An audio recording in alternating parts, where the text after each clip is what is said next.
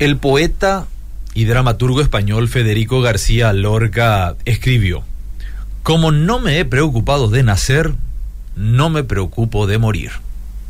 Hmm. ¿Alguna vez llegaste a esta clase de conclusión en tu vida? No sé si esto debería de preocuparnos. Es que podemos pasarnos todo el día con la mente ocupada en lo que se conoce como afán. Otros lo llaman preocupación. Pero te sugiero lo siguiente. Enfoquemos nuestras mentes en seis palabras importantes. Aquí va las primeras tres. Nada te preocupe. Y las otras tres, para sumar las seis, son ora por todo. ¿Cómo te suena eso? Nada te preocupe, ora por todo. ¿Qué califica como preocupación, de hecho?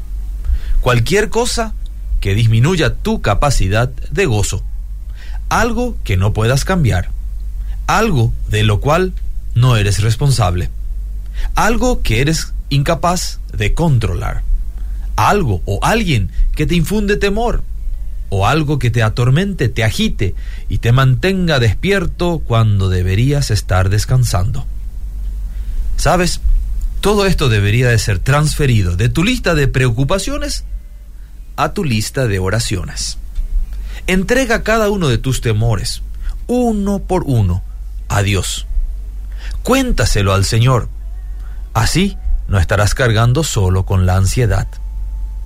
Mira, cuanto más practiques este traspaso de tus preocupaciones a Dios, más interesante se volverá a observar cómo Dios maneja justamente aquellas situaciones que para ti son imposibles. Así que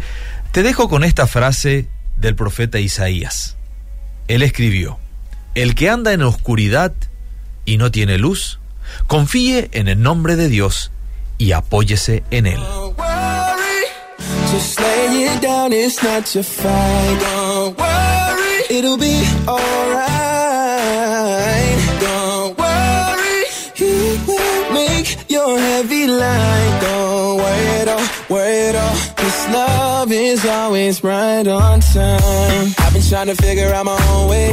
Uh, trying to put it all on me. Way down by the pressure. Without looking up, I know you see me. Cause on and on and on, you keep blessing me. But on and on and on, I keep worrying. Why I'm always running when you're telling me. You're telling me, don't worry. Just lay it down, it's not your fight. Don't worry, it'll be alright